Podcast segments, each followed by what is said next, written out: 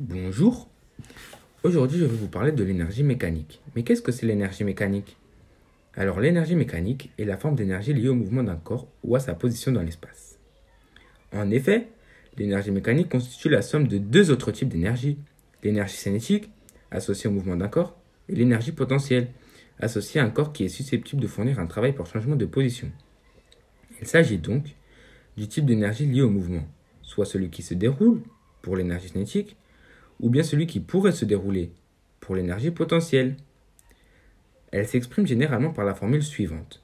EM égale EC plus EP, où l'on a EM, c'est l'énergie mécanique, EC, énergie cinétique, et EP, l'énergie potentielle. En revanche, si les, si les, énergies cinétiques et potentielles sont remplacées par leurs expressions, alors on obtient EM égale 1 demi fois M fois V au carré plus M fois G fois H. Où M représente la masse, V au carré vitesse au carré, M la masse de l'objet, G l'intensité et H la hauteur. De plus, on sait que l'énergie mécanique dépend de trois facteurs. 1. La vitesse de l'objet. 2. Sa masse. Et 3. Sa position par rapport aux objets environnants. Plus la vitesse d'un objet ou même d'une personne est élevée, plus son énergie mécanique est importante. Exemple.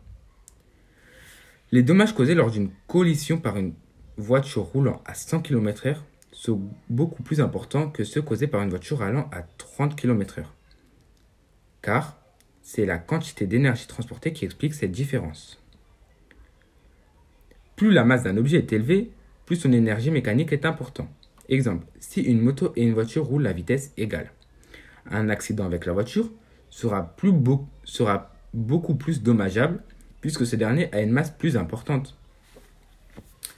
Ou encore, plus un objet est situé en hauteur, plus son énergie mécanique est importante. En effet, tous les corps sont affectés par l'attraction gravitationnelle de la Terre, c'est-à-dire, plus la durée de la chute est importante, plus l'énergie déployée l'est aussi. Exemple, si on a un verre qui tombe du haut d'une armoire, il est plus susceptible de se briser qu'un verre qui tomberait d'une table de salon. Remarque, attention. Pour une altitude nulle, alors l'énergie potentielle est nulle. L'énergie mécanique est alors assimilable à l'énergie cinétique. Lorsque le système est au repos, vitesse nulle, alors l'énergie cinétique est nulle et l'énergie mécanique est alors assimilable à l'énergie potentielle de pesanteur. De plus, on sait que l'énergie mécanique est divisée en deux cas distincts. Premier cas, énergie mécanique avec frottement. Deuxième cas, énergie mécanique sans frottement.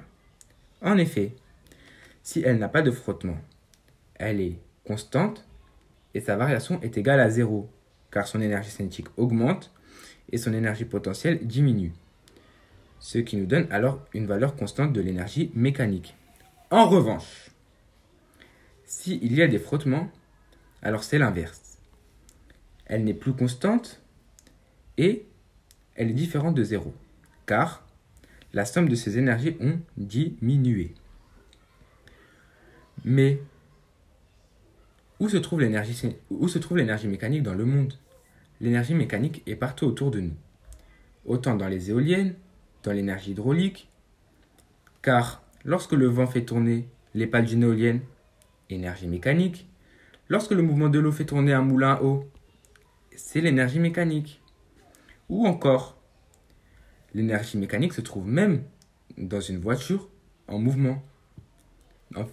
voilà, merci de m'avoir écouté. J'espère que mes explications ont été claires. Au revoir.